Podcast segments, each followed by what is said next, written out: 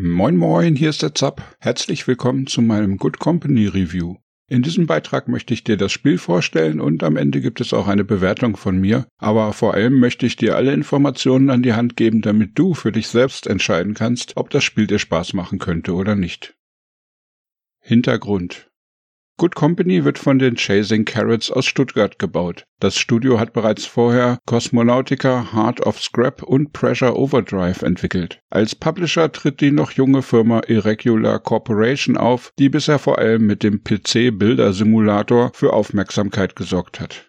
Da das Spiel noch mitten in der Entwicklung steckt, ist dieser Test eine Momentaufnahme. Hier gezeigte Grafiken, Mängel, fehlende Features können im Laufe der Weiterentwicklung schnell ganz anders werden. Die Entwickler haben noch sehr, sehr viele Pläne mit diesem Spiel. Das kann man an der Roadmap gut ersehen, die bereits verfügbar ist. Ich zeige sie hier mal kurz und werde sie aber auch unten verlinken. Good Company ist seit dem 31. März bereits im Early Access auf Steam erhältlich und hat seitdem bereits einige Updates erhalten. Ich habe ein kostenloses Testmuster vom Publisher bekommen, meinen Dank dafür. Dies wird aber keinen Einfluss auf meine Bewertung haben. Ich versuche immer so zu bewerten, als hätte ich den vollen Preis bezahlt. Aber schauen wir mal, was so drin steckt in Good Company und wie gut es bisher funktioniert.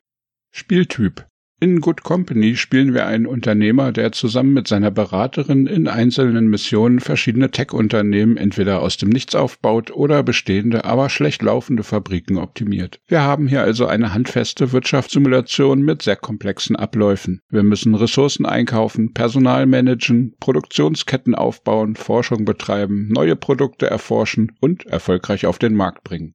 Das Spiel konzentriert sich dabei besonders auf Technikprodukte, die wir aus vielen Einzelteilen herstellen oder besser von unseren Angestellten herstellen lassen. Im weiteren Verlauf können wir dann mit Forschung immer hochwertigere Produkte entwickeln und nur so können wir mit dem ständig steigenden Bedarf des Marktes nach besseren Geräten mithalten. Zeitlich orientiert sich das Spiel zumindest zu Beginn mehr an der Produktpalette und dem Stand der Technik in den 80er und 90er Jahren. So beginnen wir damit, Taschenrechner zu bauen oder erste Saugroboter oder Pocketcomputer. Im Laufe des Spiels erforschen wir dann mehr und mehr immer komplexere Bauteile und Techniken, mit denen wir dann auch entsprechend kompliziertere Geräte herstellen können. Kampagne und Herausforderungen Good Company ist ein missionsbasiertes Spiel. In der Kampagne werden wir über eine Weltkarte anhand einer Kette von Aufträgen entlang spielen. Jede Mission bietet jeweils eine ganz eigene Karte, unterschiedliche Startvoraussetzungen, andere Gebäude und auch ganz andere Produkte, Techniken und Geräte. In der Kampagne werden wir vor exakte Aufgaben gestellt und meistens sind die Vorgaben auch so gesetzt, dass wir relativ direkt auf diese Aufgaben hinarbeiten sollten und auch oft gar nicht viele andere Möglichkeiten haben. Wenn die Mission verlangt, dass wir 20 Taschenrechner in einer Woche verkaufen sollen, stehen uns auch keine Elektromotoren oder Mechanikteile zur Verfügung. Die einzelnen Maps sind dann in drei Stufen aufgeteilt, die hier durch Pokale gekennzeichnet werden. Das erste Missionsziel gibt einen Pokal, dann zwei und mit drei Pokalen haben wir die Mission komplett erledigt und wir bekommen Zugang zur nächsten Aufgabe. Als sehr interessantes Nebenfeature bietet Good Company am Rande der Missionskette der Kampagne einige Herausforderungen an. Dies sind sehr anders gestaltete Aufträge, die meistens ganz enge Grenzen und besondere Anforderungen für die neue Fabrik aufstellen. Und dann können wir versuchen, diese kniffligen Aufgaben zu lösen. Am Ende gibt es eine Bewertung dazu, die mit einer Online-Highscore-Liste anzeigt, wie wir im Vergleich zu den anderen Good Company-Spielern abgeschnitten haben. Diese Herausforderungen fand ich jetzt sehr unterhaltsam. Neben den gut gemachten Missionen der Kampagne wirkten diese besonderen Maps abwechslungsreich. Durch die Highscore-Liste und den schwierigeren Ansatz war ich auch motiviert, diese Karten öfter hintereinander zu probieren, um vielleicht doch noch ein besseres Ergebnis hinzubekommen und in der Highscore-Liste weiter nach vorne zu kommen. Die Herausforderungen bieten ein erfrischend anderes Konzept und sehr lobenswert ist, dass sie völlig freiwillig als Nebenaufgaben im Kampagnenbaum gestellt werden. Wer also keine Lust hat auf diese Art von Herausforderung, wird dadurch in der normalen Kampagne nicht aufgehalten. Freies Spiel. Im freien Spiel beginnen wir mit einem ganz kleinen Gebäude, ganz wenig Technikwissen und können uns dann durch den gesamten Technikbaum nach oben hangeln. Dabei stehen uns auf einem großen Grundstück zahlreiche Gebäude zur Verfügung, die wir nach und nach kaufen können. Dieser Modus ist momentan noch recht simpel gehalten, denn hier fehlt es noch an besonderen Vorgaben, die den Wiederspielwert wohl reichlich erhöhen könnten. Verschiedene Karten, Einstellmöglichkeiten für die Startvorgaben etc. Ich könnte mir hier noch einiges vorstellen, was diesen Modus noch interessanter machen würde. Aber fürs Erste kann man hier erstmal probieren, das Ende der langen Produktkette zu erreichen, und das dürfte eine ganze Weile dauern. Gameplay Produktion Okay, aber wie genau spielt man das Spiel nun? Das grundlegendste Spielelement ist natürlich die Produktion von Komponenten und Produkten. Hierfür errichten wir eine Werkbank und wählen eine Sache aus, die wir herstellen wollen. Nehmen wir als Beispiel mal eine ganz einfache Knopfzellenbatterie. Wir schauen, welche Rohmaterialien dafür benötigt werden. Das sind in diesem Fall Chemikalien. Dann bestellen wir also erstmal Chemikalien am Wareneingang. Nach kurzer Zeit erfolgt eine Lieferung und das Rohmaterial liegt dann dort für die Weiterverarbeitung parat. Wir haben einen eigenen Charakter, den wir erstellen, benennen und frei bewegen können. Mit diesem können wir auch Material herumtragen und an Werkbänken arbeiten. Mit diesem könnten wir nun also das geforderte Rohmaterial zur Werkbank tragen und dann eine Knopfzelle herstellen. Langfristig ist es aber besser, wenn wir dafür einen Mitarbeiter einstellen, der dann an diese Werkbank gebunden wird. Aber damit er dauerhaft mit Material versorgt wird, brauchen wir eine passende Logistik. Gameplay Logistik eigentlich kann ein Arbeiter an einer Werkbank sich sein Material selbst aus dem Wareneingang holen und das fertige Produkt auch selbst dahin tragen, wo es danach hin soll. Aber dies würde die Herstellung unendlich langsam machen. Sinnvoller wäre es also, wenn der Arbeiter an der Werkbank möglichst nicht viel herumlaufen müsste, sondern jemand anderes die Rohmaterialien heranbringen und die Produkte abholen würde, damit der Arbeiter sich ganz in das Produzieren vertiefen kann. Das Spiel bietet für diesen Warentransport in der Firma zwei grundlegende Elemente. Da ist erstmal der Logistikturm, dem wir Personal zuweisen können. Diese Mitarbeiter werden dann automatisch alle Transportaufträge, die erfüllbar sind und im Radius ihres Turms liegen, automatisch abarbeiten. Dann gibt es Lager, die Material und Produkte aufbewahren können und auch die Werkbänke sind in die Transportketten einbaubar. In einem eigenen Untermenü können wir nun eine Logistikkette planen. Wollen wir also nun einfach nur Knopfzellen herstellen, muss jemand die Chemikalien aus dem Wareneingang holen und in ein Lager bringen, das wir neben die Werkbank stellen. Dann können wir der Mitarbeiterin an der Werkbank sagen, nimm die Chemikalien aus dem Regal, stell eine Knopfzelle her und leg diese danach wieder in das gleiche Regal. Am Ende legen wir fest, dass die Knopfzelle in das Warenausgangslager gebracht wird und dann wird es dort automatisch verkauft. So hätten wir einen ersten kleinen Logistikkreislauf und können damit Geld verdienen. Im Laufe des Spiels werden diese Warenketten in der Fabrik immer länger und komplexer.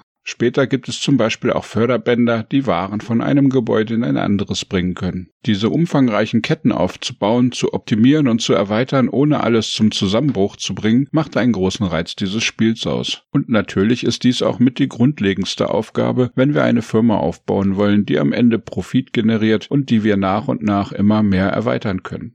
Gameplay, Forschung.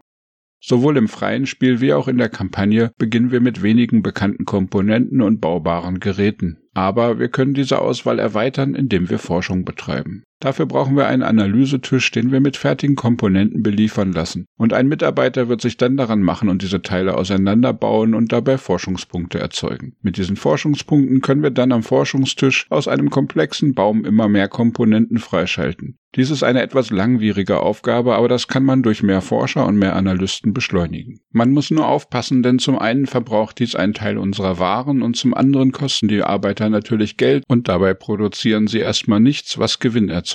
Hier ist also vorsichtiges Balancieren der Kosten angesagt. Aber ohne Forschung würden wir bald nur noch veraltete Geräte herstellen, deren Preis ins Bodenlose sinken würde und die Nachfrage würde zusammenbrechen. Darum brauchen wir ständig neue Forschung und müssen aus den erforschten Komponenten Komponenten dann neue Geräte zusammenbauen. Dieses Zusammenbauen am Reißbrett ist übrigens sehr interessant gestaltet. Ein Gerät braucht ein Gehäuse und je nach Art des Gehäuses bietet dies eine besondere Form von Innenraum. Dieser Innenraum wird mit einem Raster dargestellt und alle Komponenten, die wir nun für das Gerät verwenden könnten, haben verschiedene Formen, die witzigerweise wie Tetris-Bausteine aussehen. Und dann müssen wir diese Tetris-Bausteine möglichst effektiv im Gehäuse anordnen und dabei bestimmte Anforderungen für das geplante Gerät erfüllen.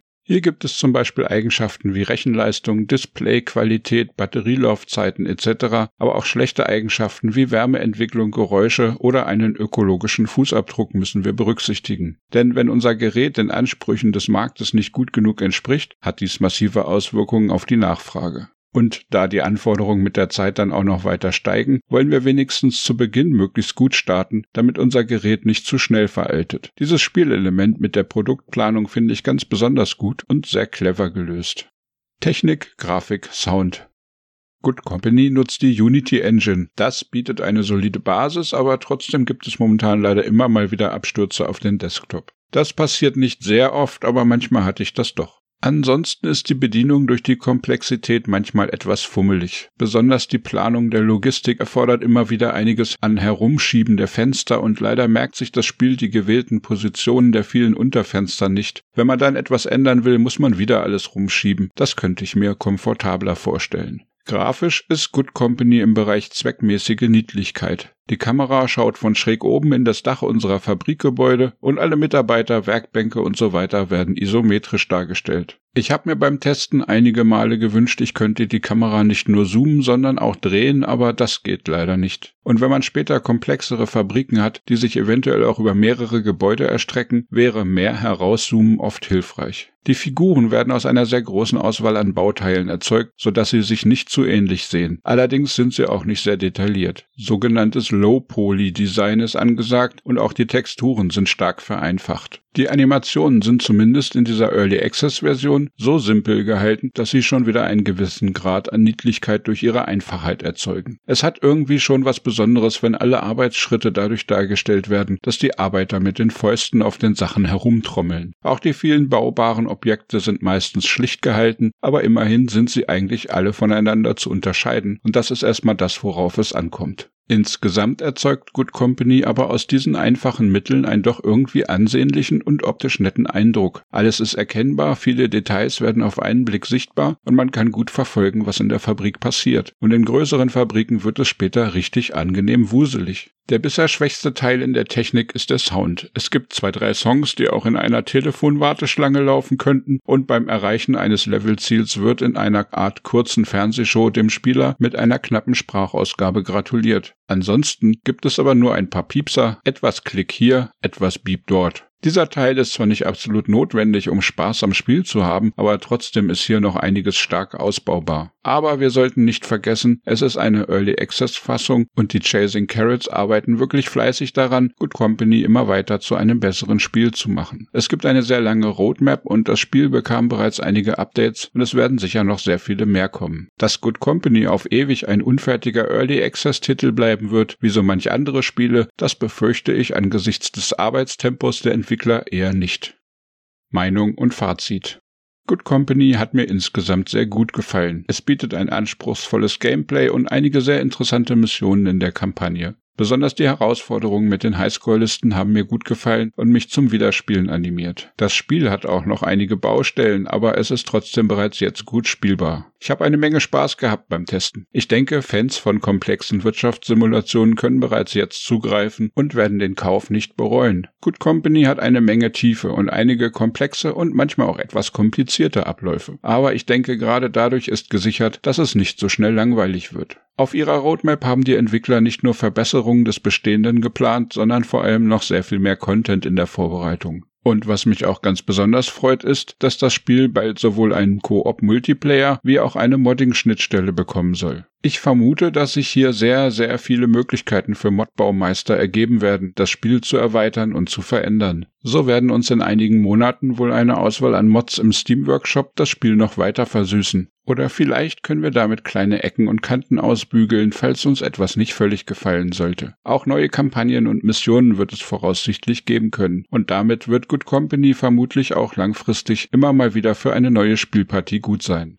Wertung Good Company bietet mit der bereits jetzt umfangreichen Kampagne und den vielen weiteren Möglichkeiten, Zeit im Spiel zu verbringen, in dieser Version schon eine ganze Menge. Und dann soll noch sehr viel mehr in den nächsten Wochen und Monaten dazukommen. Wenn ich den Preis von 22,99 Euro zusammenbringe mit diesem wirklich guten Spielumfang, dann möchte ich Good Company eine Grundwertung von 85 Prozent geben. Hier schlummert eine kommende Perle für Wirtschafts- und Aufbaufans. Und es scheint mir, dass diese Perle gute Chancen hat, noch richtig zum Glänzen poliert zu werden. Für bisherige Mängel in der Präsentation, kleine Probleme mit Abstürzen und anderen kleinen Bugs möchte ich allerdings momentan erstmal noch fünf Prozent wieder abziehen. Ich gehe jedoch davon aus, dass sich die Entwickler davon bald noch ein paar Prozente wieder zurückholen werden. Damit komme ich zu einer Endbewertung für Good Company von sehr guten 80 Prozent momentan, mit Aussicht auf noch mehr in der Zukunft. Falls man sehr empfindlich auf kleine Probleme in Spielen reagiert, sollte man eventuell noch warten. Aber ansonsten kann ich Good Company eigentlich jedem Fan von Wirtschaftssimulationen wärmstens empfehlen. Wie gefällt dir diese komplexe Fabrikwuselei? Möchtest du deine eigenen Roboter und Computer bauen oder ist dir das Spiel schon zu komplex? Ich freue mich auf deine Meinung unten in den Kommentaren. Auch über Daumen, Abos oder ein Follow bei meinen Social Media Accounts freue ich mich immer. Mehr Reviews, Gaming News und viele Tipps und Tricks findest du auf zapzock.de. Dann wünsche ich dir einen tollen Tag, lass es dir gut gehen. Ciao, ciao, dein Zap.